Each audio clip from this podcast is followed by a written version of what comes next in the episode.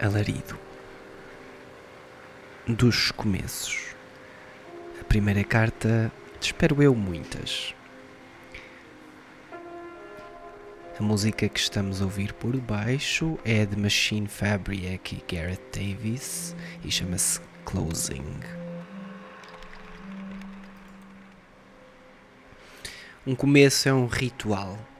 Prepara-se um espaço, uma pessoa, a si próprio, para receber, praticar, experimentar a novidade. A audição apura-se, o tato parece mais sensível, os olhos prescrutam os espaços em volta. O novo tem o dom de nos colocar alerta e este estado de vigília aprofunda o conhecimento de si. É também como uma reza. Ritualiza o começo para que dali venha a continuação, o estabelecimento, o hábito. Todos os anos começamos, não apenas o próprio ano, mas novos eus. Fazemos resoluções, acreditamos na possibilidade da renovação do corpo e da mente. E para quê? Penso que seja um estádio de luto. Idealizamos um futuro melhor para aceitarmos o fim do ano que termina. Ao desenharmos promessas para o ano que se inicia, acreditamos na possibilidade da melhoria do eu aproveitando a renovação artificial do tempo como motivação coletiva. Novo ano, novo eu. As ideias têm um efeito semelhante em mim. Quando me surge o esqueleto de um projeto ou ideia na cabeça, o peito e o pensamento atravessam-se à frente, comandando o espírito. As possibilidades são múltiplas, infinitas, pode-se tudo e podem ser tudo. Dá-se o início e o mais certo é perder-se o gás ali a meio e a coisa ficar por fazer, por completar. A ideia fica a meio e cria-se tanto no começo. É esse o alarido. Alarido dos começos. Pesquisa no Google com aspas e vê o que aparece.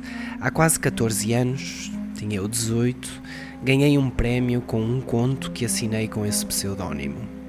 Pediam sempre um pseudónimo para assinar os textos com que se concorriam para concursos e prémios e eu nunca soube muito bem o que colocar. Na verdade, nunca percebi muito bem o que queriam dizer por pseudónimo. E mesmo que soubesse que era um nome que não fosse o meu nome verdadeiro, por alguma razão achava que tinha de ser um nome que fosse obviamente falso. Fiz como fazia com muitos dos textos que, que escrevia. Coloquei algo que me soou bem, sem pensar muito no sentido.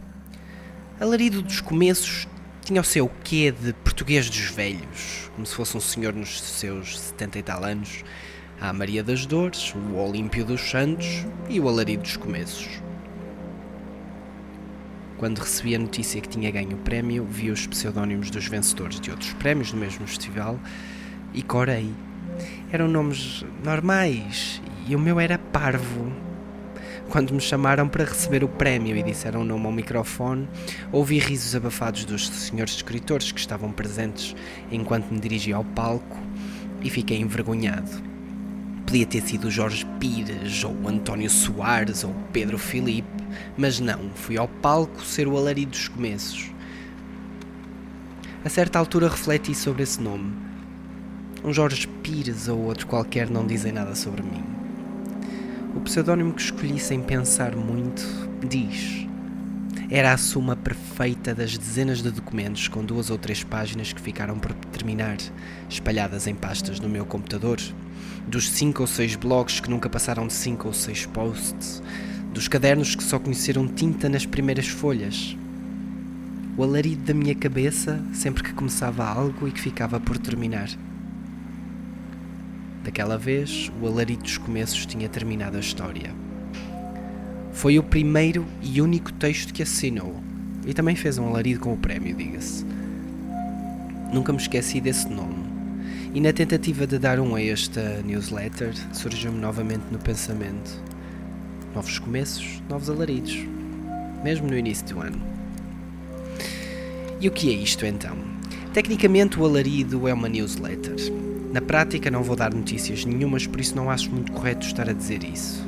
Por outro lado, gosto da terminação dessa palavra, letter. Vamos então assumir que o alarido é uma série de cartas. Não é propriamente uma correspondência, porque não corresponde a um sujeito fechado nem pressupõe resposta. Cartas abertas, abertas ao mundo. Ah, vou escrever aqui sobre muita coisa e coisa nenhuma. Não existe um planeamento nem periodicidade definida. Na minha cabeça defini que não quero que passe demasiado tempo entre cartas para não instilar um certo terror de que nunca mais irás ouvir de mim. Na verdade, o terror é meu. E sobretudo sobre a minha incapacidade de criar hábitos e ter disciplina. Quando era miúdo pintava sempre fora das linhas, por isso nunca fui rapaz de disciplina. O Foucault fala disso e talvez seja útil voltar a ele. Uh, onde é que eu ia? Digamos, digamos que pelo menos uma publicação por mês acontecerá. Não me vou apresentar porque provavelmente conheces-me. Se não me conheces, prefiro que vás percebendo quem sou através destas cartas. Sabes o meu nome e por agora é suficiente. Vou aproveitar esta correspondência para também escrever sobre os livros que ando a ler, os filmes que ando a ver, as coisas que aprendi ou descobri. Poderei falar dos meus gatos, da minha vida ou dos objetos que criei. Com esta carta, ficaste a saber que uma vez ganhei um prémio. Que humilde da minha parte. Gastei parte dele num iPod Nano laranja, no qual pedi para gravar no verso We'll Go to the Eden Place, um verso da música da Björk pela qual andava apaixonado. O nós dessa frase não relatava a ninguém em específico para além de mim, o que também demonstra a minha capacidade de fazer filmes na minha cabeça e do arrebatador poder do sonho do príncipe encantado. Ah, adolescência. Não deixa saudades. Um abraço. Miguel.